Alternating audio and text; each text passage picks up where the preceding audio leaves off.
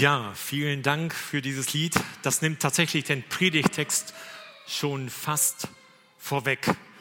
Ein Lied, das Bernie, glaube ich, vor 35 Jahren geschrieben hat. Die Musik, die äh, Harmonie, die Melodie. Und Cornelius Petkow, vielleicht für uns viele noch bekannt, hat die Worte verfasst. Wahrscheinlich wurde es bislang nicht gesungen, weil es noch redaktionell überarbeitet werden musste oder sollte. Und das haben Markus Penner dann getan und Dieter Janssen. Und heute haben wir das gehört. Also wunderbar, ich würde es gerne fast noch einmal hören. Liebe Kinder, ich habe euch, weil ihr so aufmerksam seid, eine Kindergeschichte mitgebracht, gleich zu Anfang. Irgendwo in England, 200 Jahre zurück, also schon lange her. Da spielten Kinder dort, wo sie eigentlich nicht spielen durften, und zwar an Bahngleisschienen. Da haben Kinder nichts zu suchen, das müsst ihr euch merken. Und sie spielten dort und dummerweise hat sich ein Junge an einem Gleisstellwerk verfangen, irgendwie dran hängen geblieben und kam nicht mehr los. Die anderen Kinder versuchten ihn natürlich da irgendwie loszueisen, ihn irgendwie frei zu bekommen, aber das ging nicht. Und da kam auf einmal ein Landstreicher, so nennt man die, äh, kam auf einmal ein Landstreicher, der keinen festen Wohnsitz hatte und der kam da gerade vorbei. Er sieht die Kinder voll aufgelöst und äh, schreiend und äh, hilfesuchend und er versucht zu helfen. Er kommt dazu und versucht den Jungen frei zu bekommen. So und anders und es klappt auch bei ihm nicht. Dann laufen die Kinder, denn es muss ja ganz dringend Hilfe geboten werden, dann laufen die Kinder zum nahegelegenen Dorf, da wo sie herkommen, und um Hilfe zu holen, damit die den Jungen frei bekommen. Und in der Zeit, wo die Kinder zum, ähm, zum Dorf laufen, da hört man auf einmal einen Pfiff, einen Pfiff von einer Fanfare, also von einem Zug. Dummerweise lag diese Unglücksstelle da wo der Junge gerade festsaß, am Eingang oder am Ausgang eines Tunnels, eines langen Tunnels, aber es lag direkt am Ausgang. Und jetzt hörte man den Pfiff des Zuges auf der anderen Seite einfahren in den Tunnel. Und der Junge, der hatte natürlich schreckliche panische Angst. Was wird jetzt sein? Und äh, der, der äh, Landstreicher versucht ihn nochmal frei zu bekommen. Und tatsächlich, es gelingt ihm insofern, dass er zumindest seinen Fuß wegdrehen kann von den Gleisschienen. Und der Junge ist jetzt frei, äh, nicht ganz frei, sondern er ist zwischen den Schienen gefangen, aber er ist eben nicht an den Schienen irgendwie angekettet. Und der Landstreicher sagt zu ihm, leg dich hin, damit der Zug über dich drüber kommt. Und der Junge hat natürlich panische Angst. Angst, Todesangst ist bei ihm im, äh, in den Augen und er möchte das nicht. Er möchte sich da gar nicht hinlegen. Und dann fällt dem Landstreicher das einzig Richtige ein. Er sagt, er, er springt mit ihm, zu ihm, zwischen die Gleisschienen. Er legt sich mit ihm in das Gleisbett. Er drückt ihn ganz fest an sich, den Jungen. Und da hört man auf einmal den Zug, der drüber donnert ja, der Zug, der über ihnen drüber donnert. Aber sie sind unverletzt. Sie stehen auf, sind am Leben, sind wohlauf. Kurz danach laufen, kommen die anderen Kinder aus dem Dorf und äh, ja, haben Hilfe mitgebracht. Der Junge wird befreit und der Junge kann leben, kann weiterleben. Und so plötzlich, wie der Landstreicher gekommen war, verschwindet er wieder bevor noch eine, eine, äh, eine kleine Feier, die ganz spontan angesetzt wurde, stattfinden kann, verschwindet der Landstreicher wieder, so wie er kam.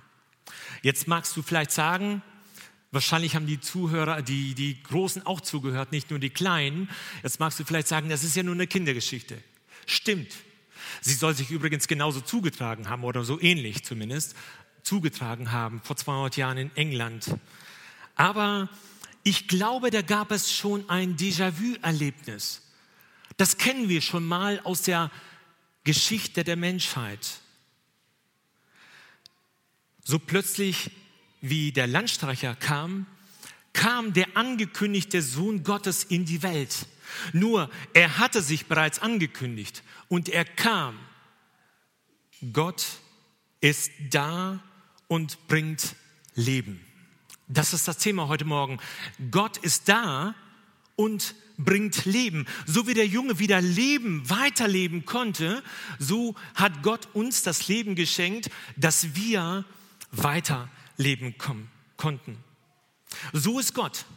Plötzlich, wie er es allerdings schon versprochen hatte vorher, plötzlich ist er da und er nimmt auf sich unsere Angst. Er drückt sich mit uns in den Schmutz und er befreit uns von der todbringenden Sünde und er gibt uns, er schenkt uns das Leben. Er bahnt uns quasi das, das Leben vom Tod zum Leben.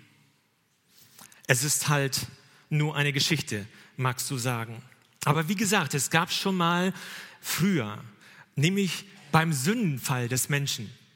Beim Sündenfall Bibelleser kennen diese Geschichte, da gab es einen Bruch zwischen Gott auf der einen Seite und dem Menschen auf der anderen Seite. Und plötzlich hatte sich der Mensch in der Sünde verfangen, wie der Junge am Stellgleis. Plötzlich war der, der Mensch gefangen und konnte sich nicht wieder lösen. Aber da war Gott da, nur der Mensch ertrug seine Gegenwart nicht. Gott spricht im Garten Eden, Adam, wo bist du?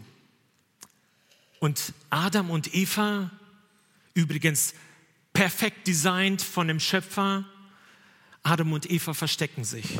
Sie können die Gegenwart Gottes nicht aushalten, denn sie sind von jetzt auf gleich von dem Paradies hinaus katapultiert worden. Ab diesem Moment heißt es, wir sind jenseits von Eden. Wir sind nicht mehr im Paradies. Was war eigentlich geschehen? Warum musste sich der Mensch verstecken oder warum, er musste ja nicht, aber warum versteckte sich der Mensch denn? Es war ja nur ein kleiner Fehltritt. Na hör mal, es war ja nur der Griff nach einer Frucht. Und das war schon alles. Nein, ich glaube, dieser Fehlgriff, das war der Super-GAU aller späteren Katastrophen, die es gegeben hat in der Menschheitsgeschichte. Der Super-GAU, ein GAU ist ja ein größter anzunehmender Unfall. Und das war der Super-GAU, das ist sozusagen noch eine Steigerung gegenüber dem Unfall, dem größten anzunehmenden Unfall, den es geben kann. Und spätestens da wusste Adam und Eva, die vorher gar nicht wussten, was das heißt, sterben zu müssen. Die wussten ja gar nicht, was Tod ist. Sie lebten ja, sie wurden ja geschaffen durch Gott. Und spätestens dann, als ihr Sohn Abel bei ihnen in den Armen lag und beerdigt werden musste, begraben werden musste, spätestens da wussten sie, was es heißt, du wirst des Todes sterben. Und der Junge, der erste Mensch, starb des Todes. Sie hatten Gott erkannt, wie er wirklich ist. Gott meint es nämlich ernst. Mit der Sünde nimmt er das ganz ernst. Eigentlich auch immer sonst. Aber Gott meint es ernst und er blöfft nicht. Und er sagt das, was er tut. Was er tun wird. Und er tut, was er sagt. Seit diesem Ereignis gab es wahrlich viele Beerdigungen. Wir hatten jetzt in der vergangenen Woche am Donnerstag gerade eine Beerdigung unserer lieben Schwester Katharina Hübner. Seit diesem Ereignis, seit diesem Super-GAU, gab es schon viele Beerdigungen. Viele Menschen sind gestorben. Oder soll ich sagen, alle sind gestorben? Ich meine, das ist doch die wirkliche Tragödie, oder? Da gibt es ein Virus der Sünde, nämlich, an dem jeder Mensch stirbt. 100 Prozent Todesrate. Und kein Mensch spricht drüber. Das ist doch eine Tragödie. Es gibt doch nichts, was sicherer ist als der Tod. Denn der Tod ist ja bekanntlich todsicher. Aber nun wird es Weihnachten und nun kommt Gott erneut auf diese Erde. Er war schon immer da, aber er kommt jetzt in der Person seines Sohnes, wie damals, als, als Gott rief, Adam, wo bist du? Und der Mensch sich versteckt hat. So kommt er jetzt wieder in diese Welt. Es war ja eine tiefe, dunkle, kalte Schlucht oder ja ein, äh, eine Kluft des Todes zwischen Gott und Mensch. Und nun wird es Weihnachten. Weihnachten ist ja ein zusammengesetztes Wort, eine Nacht, in der Gott uns seinen Sohn weiht.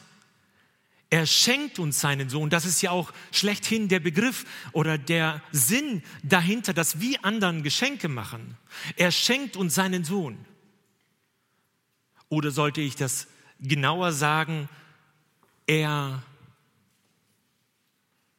ausliefert uns, er liefert uns seinen Sohn aus? Das kommt der Sache doch eigentlich näher, oder? Denn Gott, der Vater, wusste, was dann geschehen würde. Er wusste, was es bedeutet, auf diese Erde zu kommen.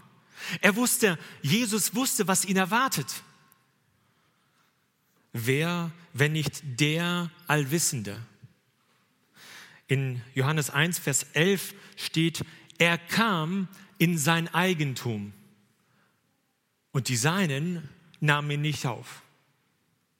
Auch das ist eine Tragödie. Unfassbar. Aber nun ist Gott wieder da und schenkt eben, wie gesagt, seinen Sohn.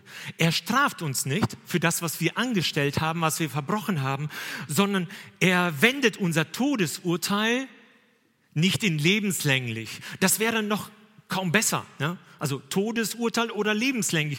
Das ist juristisch gesehen kaum eine gravierende Verbesserung. Aber er, er wendet das nicht in lebenslänglich, sondern er wendet das in grenzenloses Leben. Bei Jesus gibt es das grenzenlose Leben.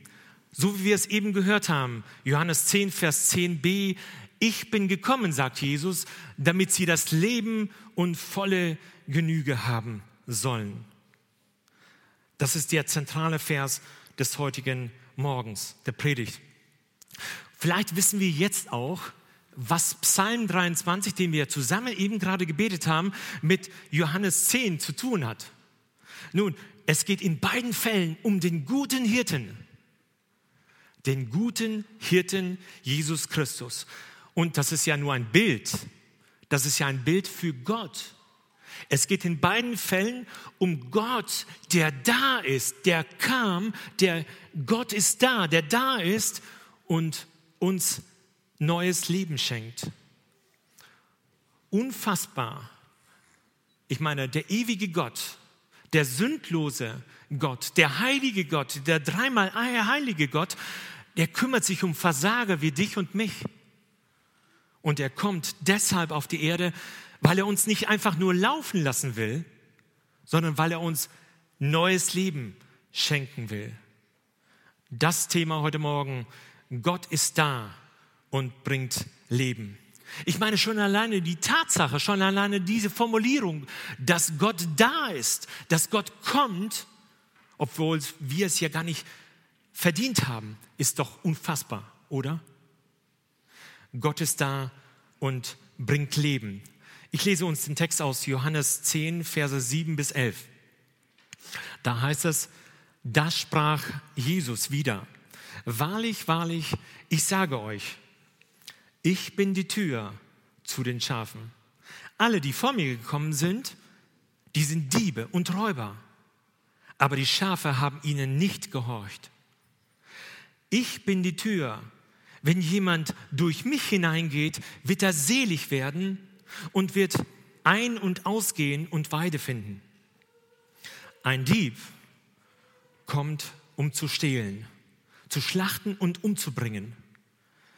Ich bin gekommen, sagt Jesus, damit sie das Leben und volle Genüge haben sollen. Ich bin der gute Hirte. Der gute Hirte lässt sein Leben für die Schafe. Spätestens hier verstehen wir, wie der Psalm 23 und Johannes 10 zusammenhängen. Es geht eben um diesen guten Hirten, den wir hoffentlich kennengelernt haben. Und es geht auch um die Schafe. Die Schafe, das sind wir, das bist du und ich. Die Schafe seiner Weide, wie es der Psalmist sagt. Nun, Schafe sind ja sehr schutzbedürftige Wesen, deren Leben von dem Hirten abhängig ist. Und deshalb der erste Punkt, Gott ist da und bringt Leben. er bringt das natürliche Leben, er schenkt dir das natürliche Leben. Auf der einen Seite sehr fragil, also verletzlich, aber auf der anderen Seite unbeschreiblich wertvoll, weil du das Leben von Gott bekommen hast. Der erste Unterpunkt, das Leben, das natürliche Leben ist sehr schutzbedürftig. Nun, Schafe sind keine majestätischen Tiere. Das wissen unsere Enkelkinder auf jeden Fall. Schafe sind nicht dynamisch und kraftvoll, so wie ein Tiger oder wie ein Löwe. Schafe können sich nicht verteidigen. Schafe sind schwache Tiere. Schafe sind auch nicht besonders klug. Nein, man könnte sogar sagen, die sind dumm. Die sind ein bisschen unterbemittelt. Schafe können sich noch nicht mal aus den Dornen befreien. Das eine Schaf, das sich von der Herde abgesondert hat, das hat sich ja verfangen in den Dornen. Sein Fell wurde ihm zur Falle. Die Schafe können sich noch nicht einmal selbst befreien.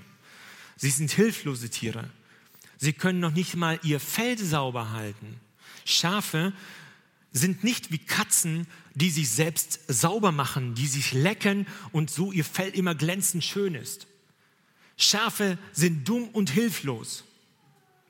Schafe würden sogar an ihrem eigenen Kot zugrunde gehen, wenn sie nicht ständig ihr Fell gesäubert bekämen und das Fell geschnitten würde, geschoren würde. Schafe würden daran verenden. Schafe benötigen Weisung. Schafe benötigen einen Hirten, der vorhergeht. Schafe benötigen eine Rundumbetreuung, all inclusive könnte man sagen. Sie benötigen Weide, sie benötigen Leitung hin zur Weide und sie benötigen den Schutz, den sie nur beim Hirten finden können. Unser Leben ist sehr fragil und schutzbedürftig, wie das Leben der Schafe. Ob wir wollen, ob wir das glauben oder nicht. Ich meine, ich habe es persönlich selbst erfahren. Das kann ganz schnell sich verändern. Unser Leben ist sehr fragil. Ich habe euch was mitgebracht. Und zwar ist es ähm, eine Versicherungspolice. Eine Versicherungspolice, die irgendwann mal mein Arbeitgeber für mich abgeschlossen hat. Eine Lebensversicherung. Und äh, das fand ich auch ganz gut. Und ich bin da am Lesen die erste Seite klingt ja noch hoffnungsvoll. Auf der zweiten Seite steht dann Leistung bei Rentenbeginn. Okay, ist auch gut, sieht gut aus. Und dann heißt es aber, und das haut mich ein bisschen um, da heißt es Leistung im Todesfall. Ja, aber, aber hallo, ich habe ich hab eine Lebensversicherung abgeschlossen. Ich möchte, dass mein Leben abgesichert ist. Da bin ich ein bisschen irritiert.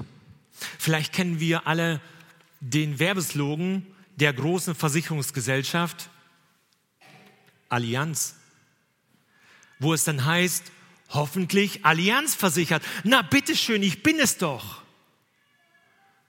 Und habe doch nichts davon. Im besten Fall sind die Nachkommen abgesichert, aber ich nicht, mein Leben nicht.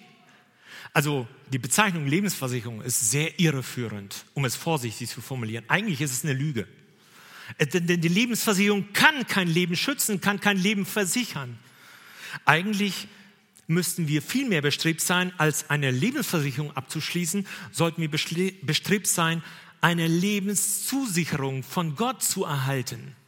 Dass Gott uns Leben zusichert und das tut er, wenn wir uns zu ihm wenden.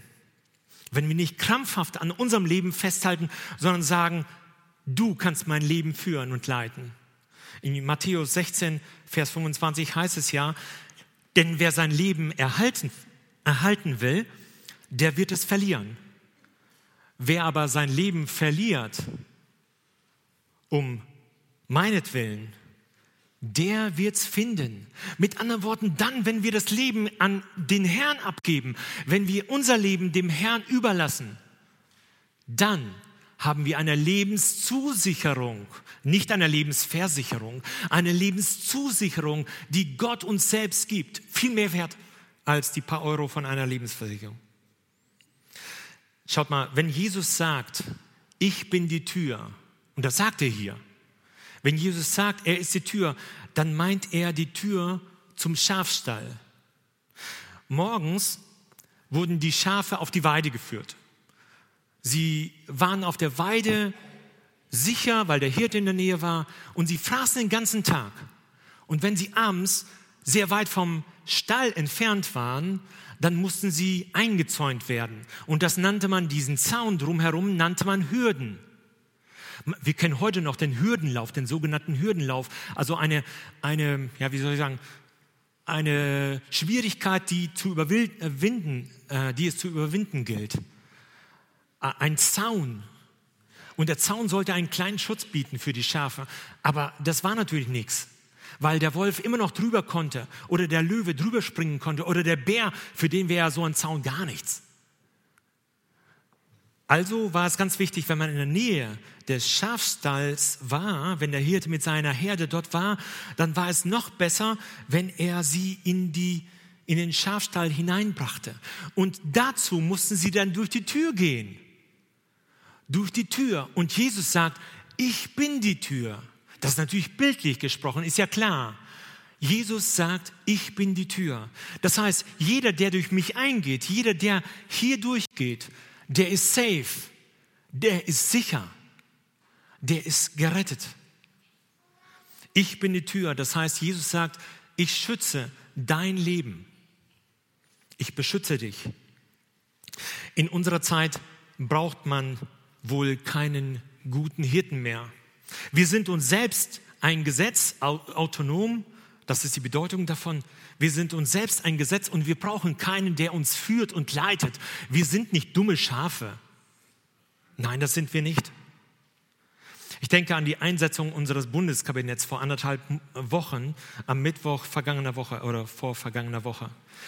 Es gibt ja dabei die Vereidigungsformel zu sprechen und äh, diese Vereidigungsformel endet dann entweder mit dem Zusatz, ich schwöre, es ist ja ein Schwur, ich schwöre, als ob ich etwas sagen könnte, was in der nächsten Zeit sein wird, weil ich noch gar nicht weiß, was dann kommt. Oder es gibt die Möglichkeit zu sagen, so wahr mir Gott helfe. Wisst ihr, ich habe viele Brautpaare getraut und jedes Mal, wenn sie das Ja gaben, da gaben sie das Ja nicht nur einfach so, sondern ich bestand darauf und sie bestanden auch darauf, auf dem Zusatz, Ja mit Gottes Hilfe. Sie haben es nötig in ihrem Leben, denn man lebt ja nur einmal. Aber ein Bundeskabinett hat das scheinbar nicht nötig, sich auf Gott zu beziehen. Nicht so wahr mir Gott helfe, sondern ich schwöre, neun von 17 Kabinettsmitglieder bezogen sich auf Gott und auf seine Hilfe. Neun von 17. Und sagten, so wahr mir Gott helfe. Acht, also die restlichen Minister, acht von 19, einschließlich des Bundeskanzlers, ähm, den wir jetzt haben, acht von 19 Minister hatten das nicht nötig. Interessanterweise, kein Minister der Grünen hat sich auf Gott bezogen. Aber interessanterweise, alle neun Minister der FDP, man höre und staune, man höre und staune, bezogen sich auf Gott, obwohl sie ja Freiheit haben wollen. Und trotzdem beziehen sie sich ja auf Gott. Warum erzähle ich diese Geschichte? Nun nicht deshalb, weil ich meine, dass einer wird, der eine wird besser sein als der andere. Der sich auf Gott bezieht, muss nicht besser sein als der sich einfach nur auf seine eigenen Leistungen bezieht. Das meine ich gar nicht. Unsere Minister werden alle Fehler machen und die anderen Minister früher haben auch Fehler gemacht. Übrigens, da waren es, ähm, da waren es 13 von 16, einschließlich der Kanzlerin Angela Merkel, die sich auf Gott bezogen haben. Das ist nicht die Frage, ob sie alles richtig machen werden. Die, die Sache ist die, dass wir Gott Bindestrich los geworden sind. Denn wir sind gottlos. Wir haben es hier nicht mehr nötig, dass er uns leitet wie der gute Hirte die Schafe. Wir sind uns selbst ein Gesetz. Wir können das schon alleine. Keine Frage. Aber dann dürfen wir uns nicht wundern, wenn unser Leben anders aussieht, wie Gott sich das vorstellt. Unser Leben ist nicht nur schutzbedürftig, sondern unser Leben ist auch sehr kostbar. Ich möchte das einmal erklären. Wenn Jesus sagt, so wird er selig werden, wie es hier heißt, und wird ein- und ausgehen und Weide finden, dann meint Jesus, das Leben des Schafes, jedes Einzelnen, ist sehr kostbar. Ich meine, sonst hätte er nicht 99 da stehen lassen und wäre nach einem Einzelnen gegangen, oder? Er hat doch das Einzelne im Blick. Und das Leben, das jedes einzelne Schafes, dass unser Leben, unser natürliches Leben ist in Gottes Augen sehr wertvoll. In den, in den Augen des guten Hirten ist es sehr wertvoll. Und zwar viel mehr als nur die Wolle, die es produziert, das Schaf. Oder das Lammkotelett, das wir zu uns äh, nehmen und das gut schmeckt vielleicht auch noch. Es ist viel mehr wert. Das Leben des Lammes, das Leben des Schafes ist mehr wert, als was es produziert. Auf dem Sterbebett von Elisabeth I. soll sie gesagt haben, also eines ihrer letzten Worte, all meinen Besitz für einen Augenblick Zeit. All meinen Besitz für einen Augenblick Zeit. Mit anderen Worten, sie wollte eine Lebensverlängerung. Sie wollte quasi eine Nachspielzeit haben, wie es im Fußball eine Nachspielzeit gibt. Sie wollte dass ihr Leben länger dauert. Aber ist das genug, wenn es einfach nur länger dauert? Sie wollte ja mehr Jahre für das Leben, für ihr Leben. Aber müsste es nicht vielmehr so heißen, mehr Leben für die Jahre statt mehr Jahre für das Leben? Wäre das nicht ein erfülltes Leben, wenn wir mehr Leben in den Jahren, die wir zur Verfügung haben, hätten. Und das bietet uns Gott. Ich bin gekommen, damit sie das Leben und volle Genüge haben sollen. Volles Programm, könnte man sagen. Keine Verlängerung, keine Nachspielzeit. Auf einem irischen Grabstein steht, gibt es ein Leben vor dem Tod? Gibt es ein Leben vor dem Tod? Nun, das ist eine Frage, die ist sehr irreführend oder die ist sehr kontrovers anzugehen. Es ist eine Frage, die wir hier schon beantworten können oder müssen. Und dementsprechend wissen wir, wenn wir uns dem guten Hirten ausliefern, dann wissen wir, dass unser Leben hier und heute beginnt. Dann gibt es ein Leben vor dem Tod. Jawohl, das gibt es. Aber nur dann, wenn wir den guten Hirten kennen. Und da bin ich jetzt beim zweiten Punkt. Gott ist da und bringt Leben, nämlich das geistliche Leben. Und geistliches Leben ist hier im Überfluss gemeint. Das geistliche Leben im Überfluss. Und das ist wichtig, weil das geistliche Leben, das hier und heute schon beginnt, unser ewiges Leben dass nach dem Tod, ja, ich meine, es beginnt ja eigentlich auch schon jetzt, aber dass nach dem Tod in die Ewigkeit hineingehen wird, dort münden wird, weil es das bedingt. Ob es wirklich ein Leben vor dem Tod gibt, entscheidet sich daran, ob wir das Angebot Jesu wahrnehmen. Gott ist da und bringt Leben. Spurgeon, von Spurgeon wird einmal erzählt, dass er eine Predigt hielt. Er hielt ja, glaube ich, drei Predigten am Sonntag übrigens. Und äh, er hatte 5000 Zuhörer im Tabernacle in London, die ihm zuhörten. Und damit, damals gab es keine Lautsprecheranlagen, damit er nicht durch ein Megafon oder so sprechen musste, hat er seine Stimme so trainiert. Es war auch ein Baum von einem Mann, es war ein Riese. Und der hatte so eine durchgreifende Stimme, dass er gar kein Mikrofon brauchte. Also das, was ich jetzt habe, brauchte der nicht. Und dieser Mann, der predigte einmal. Und äh, dann wird gesagt, nach der Predigt kam ein junger Mann zu ihm und sagte, ja, ich weiß, ich sollte mich bekehren, aber noch nicht sofort. Daraufhin äh, Charles Hutton Spurgeon, äh, warum nicht jetzt sofort? Und dann sagte der junge Mann, ich möchte noch etwas vom Leben haben. Da hielt es den Spurgeon nicht mehr auf seinem Sitz, da, da fing er an zu lachen und, und er sagte, etwas vom Leben haben. Sie wollen etwas vom Leben haben. Also, das wäre mir nicht genug, sagt er. Das wäre mir nicht genug. Etwas mehr muss es schon sein. Das muss das Leben sein. Und das Leben beginnt schon hier und heute mit Christus. Ohne Christus kein Leben. Also ultimatives Leben muss es schon sein. Leben im Überfluss, wie es hier heißt. Ich bin gekommen, dass sie das Leben und volle Genüge haben sollen. Man lebt ja schließlich nur einmal, oder? Es müsste das Leben, das wir leben und das wir hier verleben, müsste sowas sein wie ein Strom, wo ständig neues Wasser hinterherkommt, wo ständig neues Leben hinterherkommt. Es müsste ständig nachfließen, neues Leben, ohne aufhören. Wie oft, und das ist jetzt eine Sache, wo ich dich einfach abholen möchte, wie oft erlebst du vielleicht eine Zeit, wo du sagst, das ist so schön, das ist so toll, ich möchte einfach, dass die Zeit jetzt stehen bleiben würde. Ich möchte sie einfach anhalten. Aber das geht nicht. Das klappt nicht. Okay, wenn das nicht klappt, dann möchte ich die Zeit irgendwie konservieren.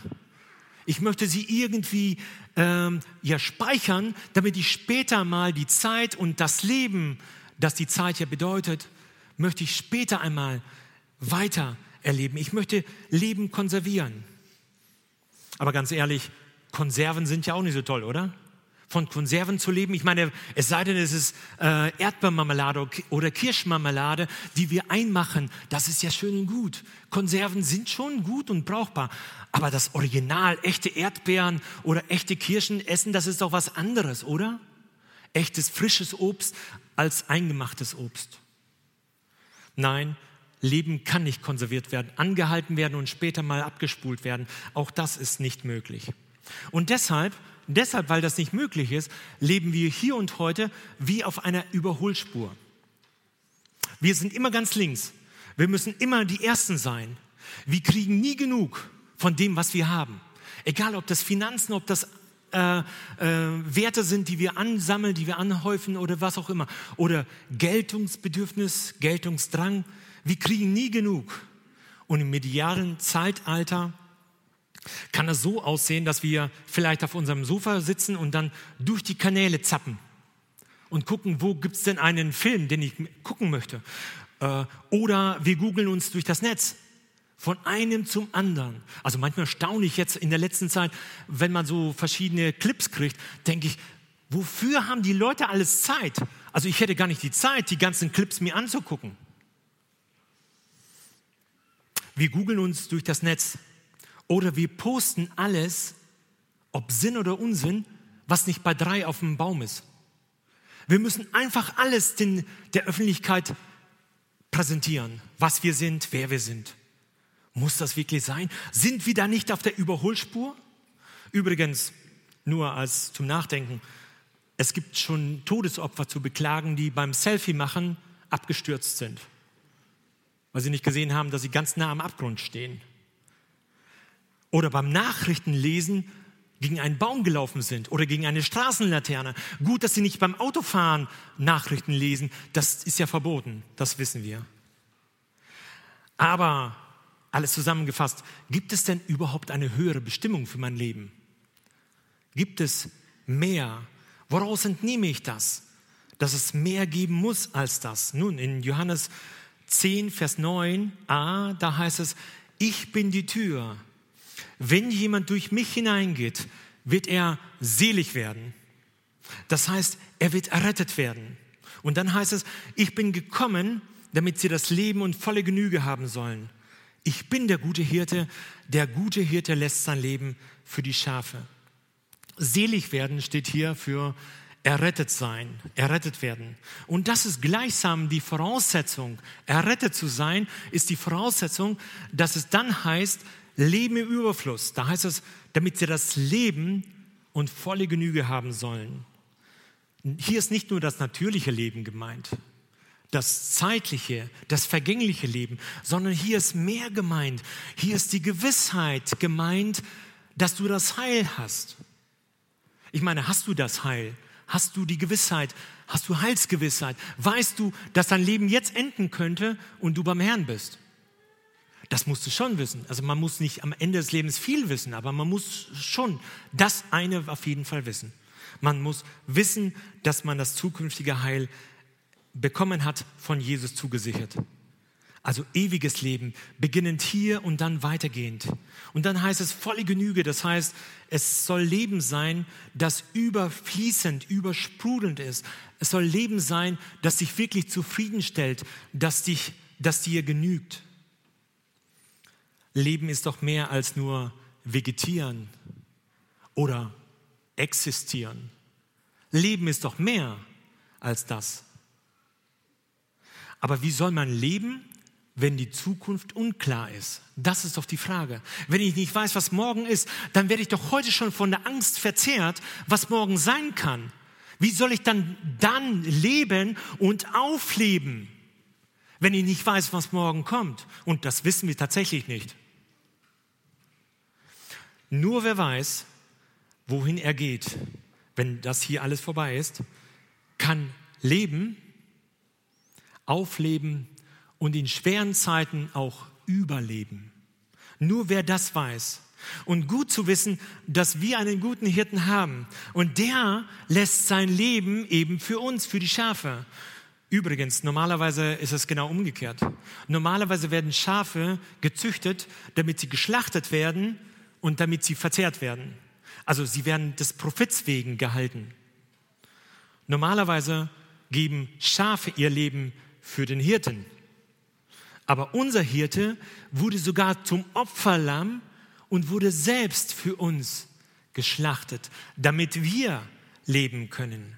Das ist eine kleine Feinheit, ein kleiner Unterschied. Jesus stirbt, damit wir leben können. Unsere Katharina Hübner, unsere Schwester Katharina Hübner ist ja am Donnerstag beerdigt, beerdigt worden. Als wir sie mehrmals besucht hatten, da ist mir ihre starke Ausstrahlung aufgefallen. Sie strahlte so, so eine Ruhe, so eine Gewissheit, so, ein, äh, so eine Heilsgewissheit aus. Und ich dachte mir, so einen Frieden aus. Und ich dachte mir, diesen Frieden willst du auch haben, wenn es dann später mal so weit heißt, so weit ist, dass du gehen musst. Ich wünsche mir diesen Frieden. Ich habe im Laufe der Zeit schon viele Kinder Gottes gesehen, wie sie gestorben sind, wie sie dahin gegangen sind, wie sie übergetreten sind in eine andere Welt. Aber ich muss euch sagen, bei allen war der Friede kennzeichnend. Der Friede, den sie hatten, war das, was man am Ende haben muss. Und das macht den Unterschied, ob man weiß, wohin man geht, ob man weiß, wer einen erwartet. Der Erste, den ich sehe, soll Jesus sein. Am Ende des Lebens, wie gesagt, muss nicht viel Wissen da sein, nur das Wissen um den Frieden mit Gott, dass wir mit Gott im Reinen sind. Ich habe mir einen Merksatz aufgeschrieben, nur wer bereit ist zu sterben, der kann wirklich leben. Denn ansonsten wird er ja von der Angst verzehrt, weil er weiß um seine Endlichkeit, dann kann er ja gar nicht leben. Nur wer weiß, wer bereit ist zu sterben, kann wirklich leben und aufleben. Deshalb heißt es im Psalm 23, du bereitest vor mir einen Tisch im Angesicht meiner Feinde. Ja, es wird Probleme geben. Es werden Herausforderungen da sein. Es werden auch Feinde da sein. Es ist nicht die Frage. Dann heißt es aber, du salbst, selbst in dieser Situation, salbst du mein Haupt mit Öl. Du schenkst mir voll ein. Und dann heißt es, Gutes und Barmherzigkeit werden mir folgen mein Leben lang. Und ich werde bleiben im Hause des Herrn immer da. Volles Programm. Gutes und Barmherzigkeit werden mir folgen mein Leben lang. Du schenkst mir voll ein. Das Beste kommt noch. Und damit bin ich beim letzten Punkt. Gott ist da und bringt Leben. Der letzte Punkt, er bringt ewiges Leben. Leben, das grenzenlos ist. Unlimited Life, könnte man sagen. Nun, wenn das eintritt, worauf wir Christen warten, die Entrückung, wenn die eintritt, dann ist die Episode von Tod und Verderben vorbei. Dann wird alles neu, wie wir es aus dem Johannes, äh, aus der Johannes-Offenbarung lesen können. 6000 Jahre Menschheitsgeschichte. Übrigens, Die Juden rechnen ja in ihrer Zeitrechnung, in ihrer Zeittafel, in ihrem Zeitstrahl, rechnen sie, beziehen sich ja auf Adam, auf die Schöpfung. Und sie schreiben das Jahr kurz vor 6000, ich weiß es nicht ganz genau, 5800 noch was, kurz vor 6000, 6000 Jahre Menschheitsgeschichte werden dann vorbei sein. 6000 Jahre Menschheitsgeschichte übrigens, wo der Mensch nie aus der Geschichte gelernt hat, das, was er eigentlich tun sollte. Er müsste ja Rückschlüsse ziehen und, und dann halt sein Leben verändern. Der Mensch hat aus der Menschheitsgeschichte nichts gelernt. Aber dann sind diese 6000 Jahre Menschheitsgeschichte passé. Nach der Bibel gerechnet sind es dann so viele Jahre. Ich weiß, Evolution sagt was anderes, aber darauf gehe ich jetzt nicht ein.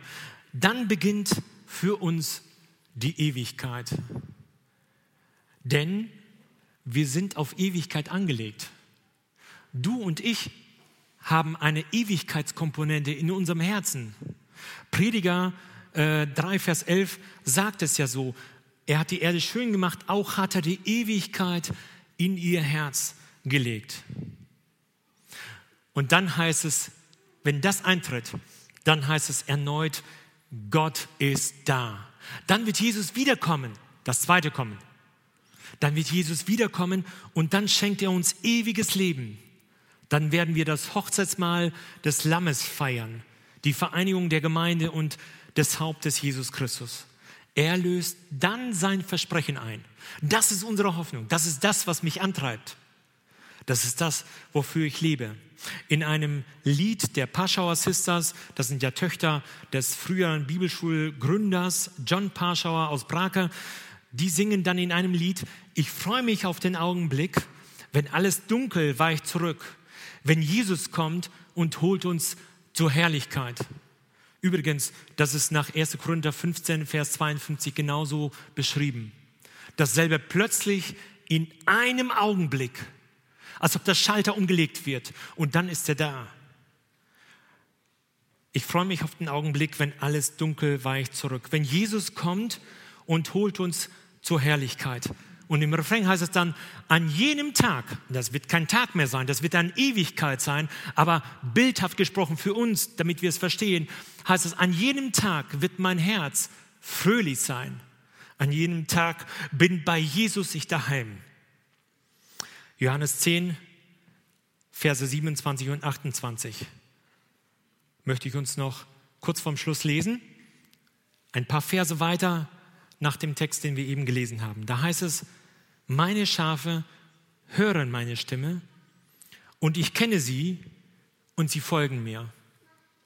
Und ich gebe ihnen das ewige Leben und sie werden nimmermehr umkommen und niemand wird sie aus meiner Hand reißen. Ich meine, das ist eine Lebenszusicherung, oder? Das ist viel mehr wert als eine Lebensversicherung. Keiner wird sie aus meiner Hand reißen. Es gibt drei Voraussetzungen, die diese Stelle ansprechen. Die erste Voraussetzung, meine Schafe hören meine Stimme. Die Frage ist jetzt ganz persönlich an dich und die habe ich mir auch gestellt. Die Frage ist an dich gerichtet. Hörst du seine Stimme?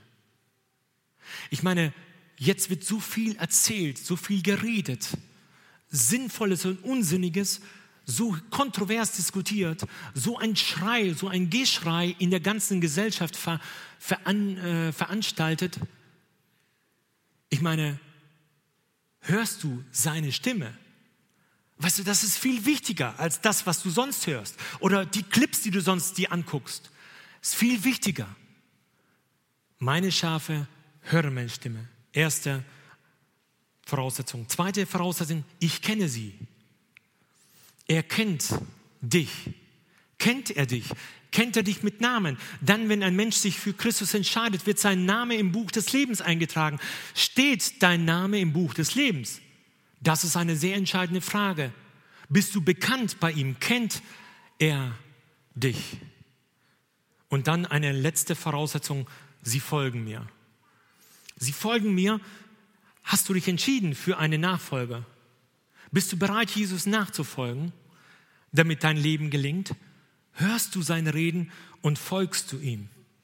Wenn das der Fall ist, hast du im Grunde genommen alles getan, was von deiner Seite erforderlich ist. Dann gibt Jesus drei Zusagen und die möchte ich uns jetzt auch einmal nennen. Drei Zusagen Jesu. Erstens, ich gebe ihnen das ewige Leben. Das sind wir beim Thema. Gott ist da und bringt Leben. Ich gebe ihnen das ewige Leben, sagt Jesus. Niemand anders. Jesus sagt, ich gebe ihnen das ewige Leben. Die Frage ist, hast du diese Gewissheit? Hast du die Heilsgewissheit, dass was auch immer geschieht, dass du das ewige Leben von ihm zugesprochen bekommst? Wenn nicht, wenn nicht, kann ich nur sagen, sprich uns an oder an diejenigen an den Übertragungsorten, schreibt uns an. Es gibt eine Möglichkeit, mit Gott in Kontakt zu treten, damit du das weißt, wenn das hier alles vorbei ist. Ich gebe ihnen das ewige Leben. Gott ist da und schenkt Leben. Sie werden nimmer mehr umkommen, ist eine zweite, Voraus äh, eine zweite Zusage Jesu. Im Gegenteil also, nicht nur, sie werden nicht umkommen, sondern im Gegenteil, ich gebe ihnen Leben im Überfluss. Garantiert durch unseren Herrn Jesus. Und die letzte Zusage Jesu, niemand wird sie aus meiner Hand reißen. Ich meine, wie soll das denn gehen, wenn sie durch die Tür eingegangen sind, im Schafstall unter dem Schutz Jesu sind, wenn sie gesichert, wenn sie safe sind, wie soll dann dann ihnen jemand was antun? Er ist die Tür. Billy Graham, ein sehr bekannter Evangelist, ein ja, wahrscheinlich ein herausragender Evangelist, den es so vielleicht nicht mehr wiedergeben wird im 20. Jahrhundert. Äh, der ist vor kurzem gestorben, 2018. Er sagte einmal bezogen auf das Finale seines Lebens, eines Tages wirst du hören oder lesen, dass Billy Graham tot ist. Glaube nicht ein Wort davon. Ich werde lebendiger sein, als ich es jetzt bin. Ich habe dann nur meine Adresse geändert. Ich werde in die Gegenwart Gottes gegangen sein. Das ist das, worauf es ankommt. Gott ist da und bringt Leben. Glaubst du das? Amen.